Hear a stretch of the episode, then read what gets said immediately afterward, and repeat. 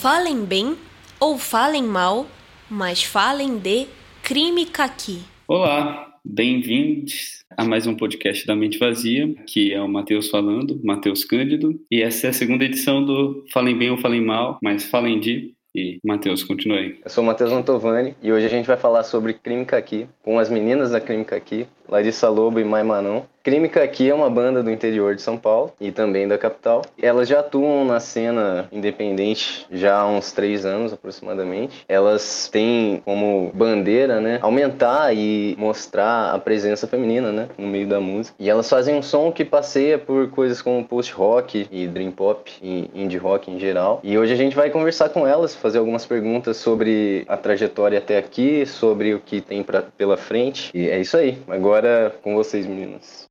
Olá. Obrigada pelo convite, Matheus. Como que eu falo plural, né? Matheus. Mai, Manão aqui. Muito obrigada pelo convite. De nada. Valeu, gente. Larissa aqui também. Obrigada pela conversa. Vamos aí. Então a gente vai começar agora falando sobre projetos mais recentes. Primeiro queria parabenizar vocês pela campanha lindíssima de cartaz e do financiamento coletivo do disco novo que está para ser lançado, um disco chamado Atenta. Realmente foi uma campanha muito bonita. Desde o primeiro momento que eu vi o vídeo lá, o cabelo soltando glitter, eu falei, gente, que realmente ansioso para ter contato com esse trabalho. Antes eu já tinha acompanhado já o lançamento de single de vocês, do Your Forehead, né? Aquele riff maravilhoso. E daí eu queria começar perguntando justamente sobre esse projeto. Como é que se deu a elaboração desse financiamento coletivo? Se ele saiu de acordo com o que vocês tinham planejado, se no meio do andamento, assim, vocês viram que tinham que mudar para alguma direção, assim, ou... Uhum. Enfim, como é que foi essa experiência, essas sensações aí? Bom, aqui a Mayra vai me completando, então, amiga.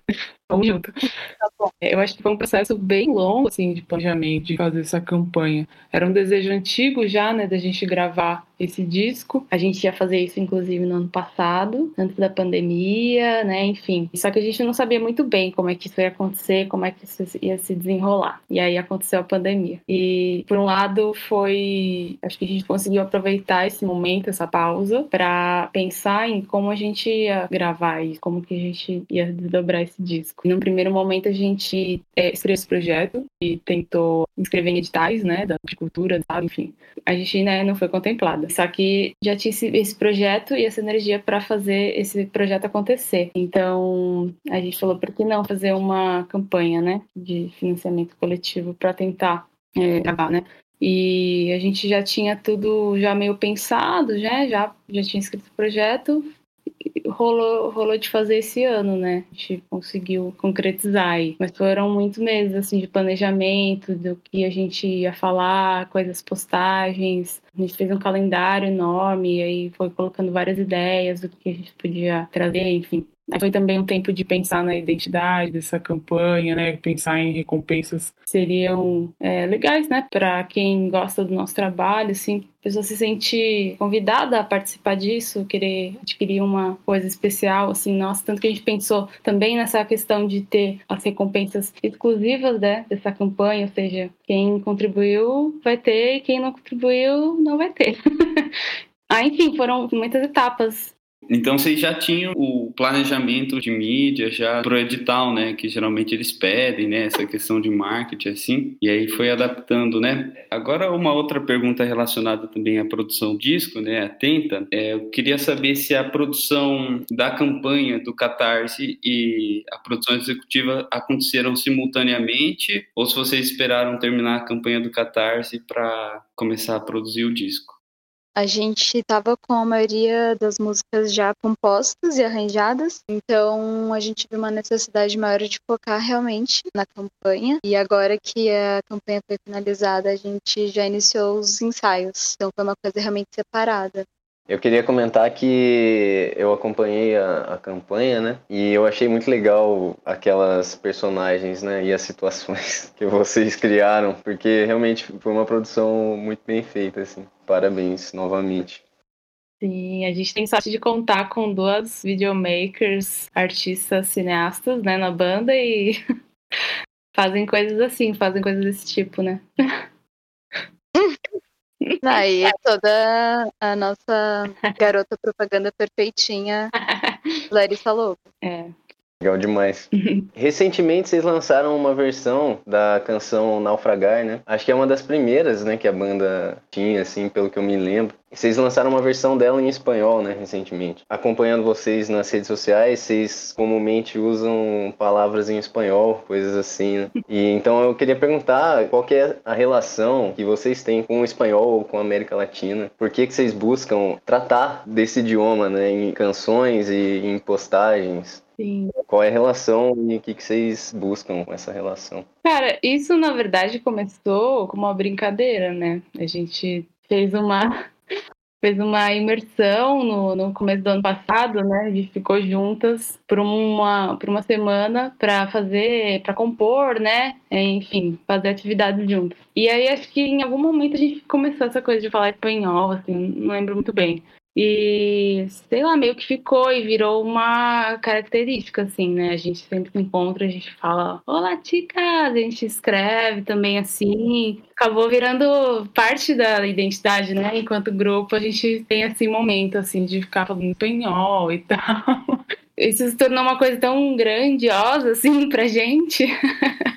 que a gente não só fala assim na brincadeira, mas a gente resolveu fazer essa, essa versão de Naufragar, porque acho que é uma música muito dramática, muito intensa e que teria tudo a ver com o idioma. Mas, assim, falando mais sério, assim, da relação com a América Latina, eu acho que é uma proposta interessante. A gente nunca tinha, acho que, pensado, refletido sobre isso, mas faz todo sentido a gente ter canções e falar em espanhol e ir atrás mesmo de buscar essa conexão, né? Nós somos um grande país, né? América Latina, Brasil e todo mundo aí tá em volta e é massa. Eu acho que é uma coisa pra gente pensar mais, assim, nessas relações e, e com certeza ir, ir atrás disso. Né, sair um pouco dessa zoeira, porque era só uma zoeira, só uma brincadeira. É. Mas acho que virou sério. Sim, tem se tornado uma coisa mais presente, né? Mais séria. Enfim, vamos fazer versões em espanhol, né? E é isso. Bora Tour América Latina. Tour América Latina é um sonho real, né? Não é? Vamos juntos. Bota a química aqui, o Cândido, a Van, embora. Sim. É, Outra coisa que eu reparei, assim, nas historietas que vocês criaram, né, com as personagens e tudo, tem também um lance meio de novela mexicana, assim, né, com a narração e, e como foi filmado e editado, assim, até algumas referências a personagens, assim, né. Muito legal, se caiu muito bem. Continuando aqui a- as perguntas, né? Daí vocês falaram sobre essa questão de se encontrarem, fazer essa imersão, né? Em janeiro do ano passado, né? Começou ano passado, de novo aqui no disco, né? Vocês falaram que Uhum. gostam desse é, ir de alma e cabeça e ficar um tempo concentrado ali, maturando o projeto, né? Uhum. Daí eu queria perguntar para vocês como é que se dá essa questão da dinâmica da composição, né? Então o grupo se reúne e junta, se escrevem as músicas, como é que funciona? Curiosidades. Tem um pouquinho de tudo, assim. A gente tem vários processos de várias dinâmicas criativas, né? Uma traz uma composição já meio pronta, já uma estrutura, né? Com letra, com melodia, e aí a gente traz aquela roupagem em grupo, né? A gente toca todo mundo e aí transforma aquilo em outra coisa. Tem um momento também que a gente faz uma jam, né? Pra quem não sabe, é aquele, aquela coisa do músico ficar tocando notas aleatórias até entrar num ritmo, numa, numa melodia, e aquilo se vai se transformando numa música, né? A gente fez algumas tentativas de, nesse processo, assim, então tiveram músicas que nasceram de jams também. Acho que teve também o que? Traz uma letra, e aí outra traz uma música, enfim, tem um pouquinho de tudo. Tem a dinâmica da, da imersão também, que foi inédita. Uhum. A gente pegou e foi em temas, se eu não me engano, e aí a gente pegava um pedaço, olha assim, escrevia uma frase, passava para outra, e a outra complementava o que a anterior escreveu sem saber, ninguém sabia o que estava rolando, sabe? Foi muito louco que desse processo saiu a estrada, por exemplo. Sim. Tem letra escrita de todo mundo. Caramba, que bonito esse processo. Sim, é total, 100% compartilhado. Aham. Eu acho que a gente está sempre se reinventando e novas formas de cor e contemplar todo mundo, porque nós quatro somos criativas. todas. Ô Maria, um licença. Você pode falar um pouquinho mais próximo do microfone que começou a dar aquelas cortadinhas. Ai, desculpa, agora tá melhor? Tá. Sim, sim, valeu. Foi mal. Então, acho que existem muitas formas da gente compor, especialmente porque nós quatro somos muito criativas. Uhum. Todas cantam, enfim. Então, foi uma forma, assim, de meio que contemplar todo mundo, sabe? Legal, que é, por exemplo, você tem seu projeto solo também, né? Muito legal da banda ser esse lugar aberto de receber vários tipos de, de inspiração, né? Ah, é super importante. Sim, com certeza. E acho que também contribuir de outras formas, mostrar outro lado da gente, sabe? Uhum. Essa multiplicidade e essa troca mesmo. Acho que isso é o mais massa assim, da banda. O que mais enriquece é justamente essa troca e essa nossa abertura de receber né, ideias diferentes, formas diferentes de pensar a mesma coisa. Eu acho que isso tudo engrandece muito, enriquece o projeto. Não, sem dúvida. Tanto que a gente fez uma nova imersão semana passada, agora que a gente acabou o processo da campanha, e meio que revisitou, né, todas as músicas que a gente vai colocar no disco, e a gente conseguiu até já engatilhar uma pré-produção, assim, de fazer uns ajustes, mudar uma estrutura de uma música, mudar um riff, mudar uma introdução. Então já tá acontecendo esse movimento, sabe? E é isso, assim, tem espaço para tudo. A gente tá, estamos ativas aí nesse momento. Muito bom saber que vocês estão bem ativas de novo. Uhum. Logo vem coisa muito legal, eu acho. Com certeza. Pensando agora nesse aspecto do disco ainda, a banda já existe há um tempinho, né? Já teve. Né? A Larissa não fazia parte no começo, né? Isso. Aí agora vocês estão com essas músicas pro novo álbum, que tem todas vocês como criadoras ativas, assim, né? Tô supondo aqui que no começo, no início de uma banda, assim, tem a impressão que parte mais de alguém, assim, a composição em si. E depois, né, consegue ser mais mediado essa coisa de quem vai trazer criações ou não. Uhum. Pensando nisso também, e sei lá, referências que vocês possam ter conhecido no meio do caminho, assim, eu quero saber agora o quanto da Crime Kaki inicial ainda se mantém nesse disco. E também uma pergunta adicional: o que vocês acham que mudou nesse tempo, desde o início lá até essas músicas agora que vão estar no disco novo, assim? Não só em termos de sonoridade, mas também em termos de filosofia de banda, talvez, sabe?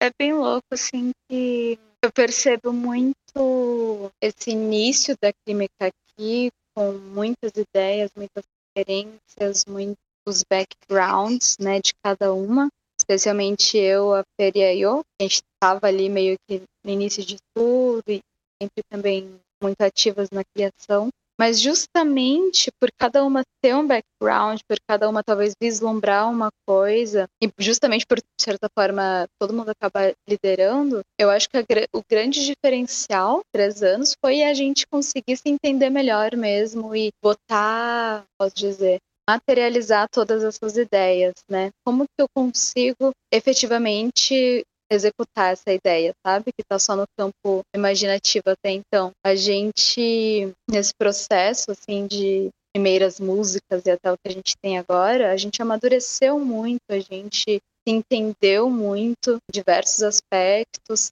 Eu acho que não há nada uma prática né, da, do dia a dia ali, entender como fazer aquilo acontecer. E eu acho isso muito doido, assim, porque posso dizer isso. Eu vejo músicas que a gente está criando agora talvez fossem ideias três anos atrás, assim, sabe? E a gente não sabia como executar aquilo. Então parece que esse amadurecimento, essa prática, nos permitiu hoje em dia, tá, é isso que eu quero, então agora eu consigo aplicar, sabe? E antes a gente estava meio que experimentando. Acho que houve muita mudança estética, mas mais do que isso, eu acho que a gente sabe melhor o que a gente está fazendo agora, eu, eu acho. E a gente muda, né? As coisas mudam, só flui disso tudo. Assim. E a Lari foi um. É, acho que é bem legal a Lari também, né? Falar, porque foi um diferencial enorme quando ela entrou. Não, sem dúvida, mas também teve esse momento, né, de agregar pessoas ao projeto e entendendo, né, novas formas de fazer coisas, né. Primeiro teve um momento que a falou de experimentar e tal, e depois foi para um estúdio gravar primeiras músicas, e aí já teve uma produção musical, e aí acho que, né, já agregou uma pessoa, entendeu outras coisas, evoluiu um pouco mais. Depois teve um momento que eu entrei na banda, acho que também, mas, mas também fiz parte desse processo de estar tá experimentando, né, com elas, com todo mundo enquanto grupo, e aí como é que eu posso posso também contribuir e tal.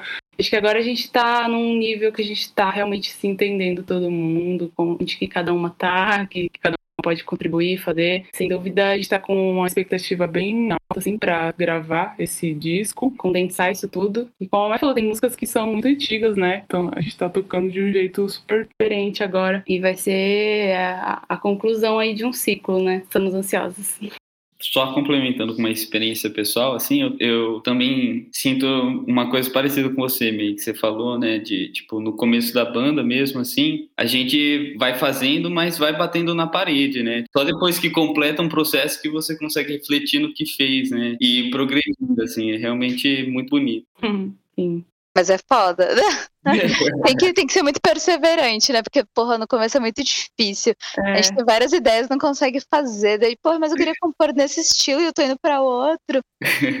mas, enfim, nada como a gente continuar tentando. Estamos tentando ainda, né, amiga? Tá rolando. É.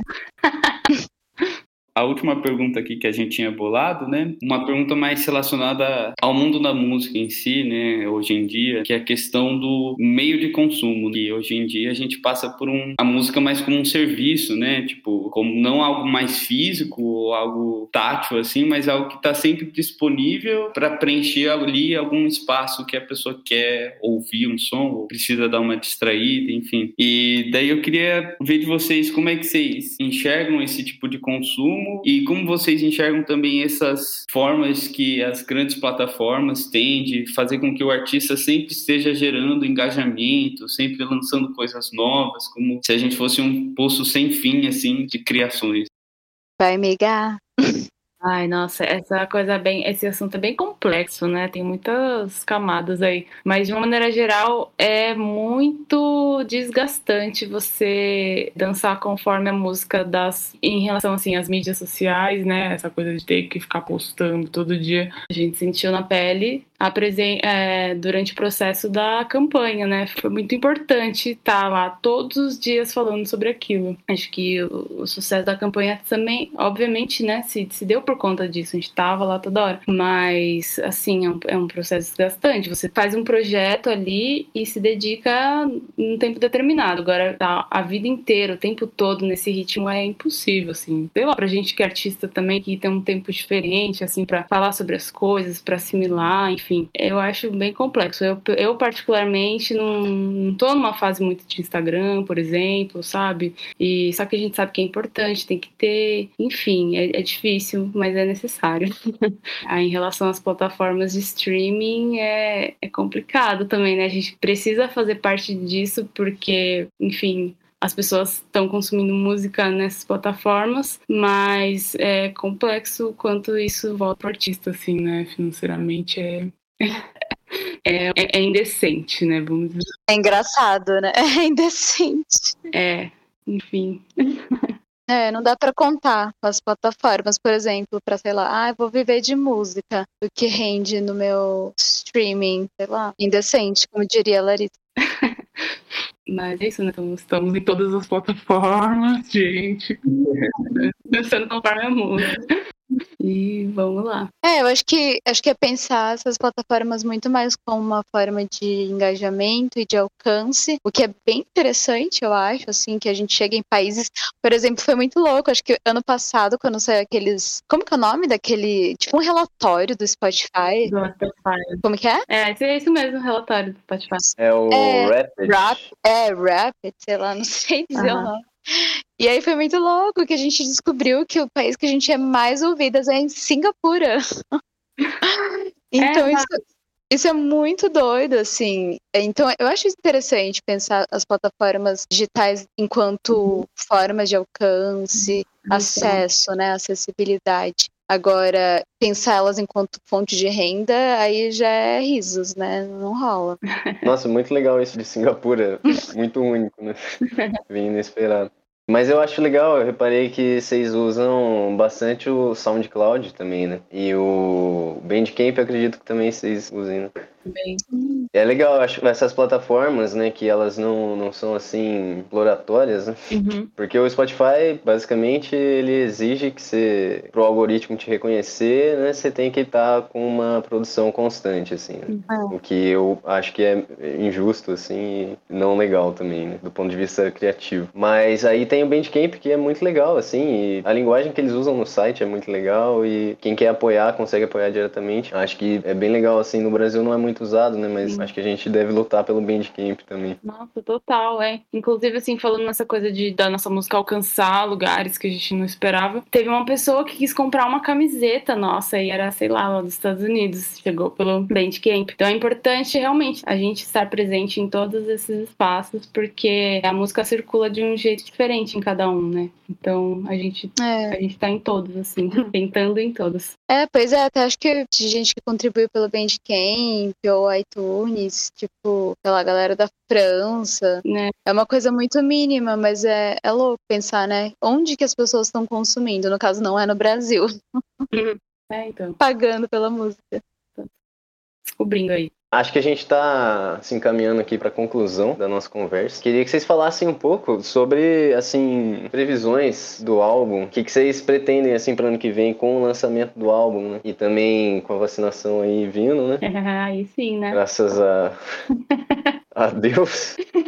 E também, eh, se vocês quiserem falar, agradecer pessoas, falarem da, da equipe de vocês, tudo mais, a gente adoraria ouvir. Acho que é isso, né? A gente tá nesse processo agora de produção, pré-produção do disco, retomando coisas, né? Se encontrando mais. A gente fez um planejamento, né? Semana aí, para começar a gravação. E a gente espera lançar esse disco no ano que vem, no começo do ano que vem. Até lá tá todo mundo vacinado, né? Eu espero. A expectativa é de que a gente possa, sei lá, tocar de fato, né? Em algum lugar, fazer um show, assim, porque a principal expectativa para quem tá trabalhando com música hoje é subir num palco, né? Tipo, saudades. Né? Espera que até lá isso, enfim, a gente esteja um pouquinho melhor aí com essa questão da pandemia. Enfim, disco pronto no ano que vem. Mas assim, não querendo adiantar, mas já adiantando algumas surpresinhas antes da gente lançar o disco. Então, fiquem ligados. Sim, teremos surpresinhas.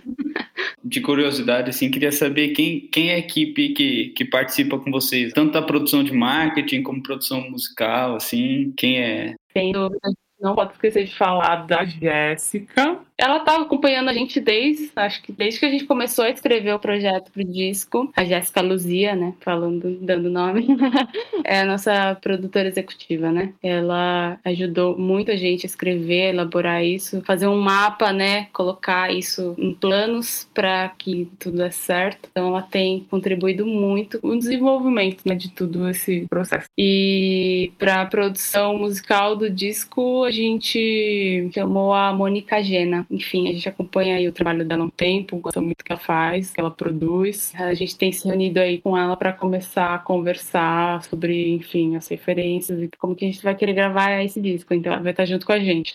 E aí tem uns nomes que foram essenciais nessa caminhada toda, que é a Flávia Pontolan, que é a irmã da Fer, né, nossa baterista, que desde o início tava lá com a gente, tipo, ah, vamos gravar, vamos não sei o quê, nos experimentos. Desculpa, técnicos de som que já nos... a gente já trampou junto, mas assim, porra, não existe ninguém que faça um som que nem essa mulher, assim, ela é perfeita. E- Nossa, Ela tem demais. todo um olhar, toda uma dedicação, um carinho, sabe? Porque nosso som não é fácil fazer, na real é isso. O nosso som não é fácil fazer, tipo, um monte de gente cantando, guitarra cheia de efeito, batera. Não é tão simples É. mixar. E ela sempre com muita dedicação consegue extrair o melhor da gente. A Renata Pegorer também, que desde o início tá com a gente, captando, seja, sei lá, clipes ou os nossos shows, session, um monte de coisa, assim, sempre, sempre somou muito, assim, edição, enfim, enfim, acho que é uma peça-chave nessa caminhada toda. Duas pessoas que não poderiam ficar de fora disso, né? Assim como a Desirê, que foi a produtora dos nossos três primeiros singles. Desirê Amarantes. Que é isso, é essa galera aí que tá abraçando mesmo o rolê independente e, e fazendo ele acontecer, sabe? Se não fossem por essas pessoas, nada disso seria possível. Então fica o nosso coração hum. pulsante aqui para essa, essas meninas perfeitas. Demais. Bom, então a gente está chegando ao fim aqui, mais um podcast da Mente Vazia. Queria agradecer imensamente, em nome da Mente Vazia, Larissa Lobo e Mai Manão, guitarristas da Crime aqui. Foi uma conversa muito legal. E agora deixo um espaço para vocês divulgarem os arrobas, como de costume. E mais uma vez, muito obrigado, foi muito legal e até uma próxima. Valeu, valeu, gente. Muito obrigada pelo espaço, pela conversa. Foi super divertido aqui numa quarta-feira à noite despretensiosa, mas rolou super. Bom, vocês encontram a gente, acho que se você digitar crime aqui no Google, só vai ter a gente, porque é isso, somos exclusivas, kkk. Estamos no Instagram, no, enfim, Bandcamp, Spotify, YouTube, Facebook, SoundCloud, Crime Aqui, somos nós. Muito obrigada a todo mundo que escutou. Eu sou a Larissa Lobo e é isso, valeu. Valeu, meninos. Muito obrigada pelo convite. Obrigada aí pela conversa. Da produtora Mente Vazia, né, o podcast. Muito massa essa iniciativa de vocês. E é isso, como a Lari falou, acompanha a gente nos nossos arrobas, tá chegando o disco e só vamos. Valeu, obrigada, boa noite. Valeu, gente. Vida longa. Valeu, pessoal, e até a próxima. Até.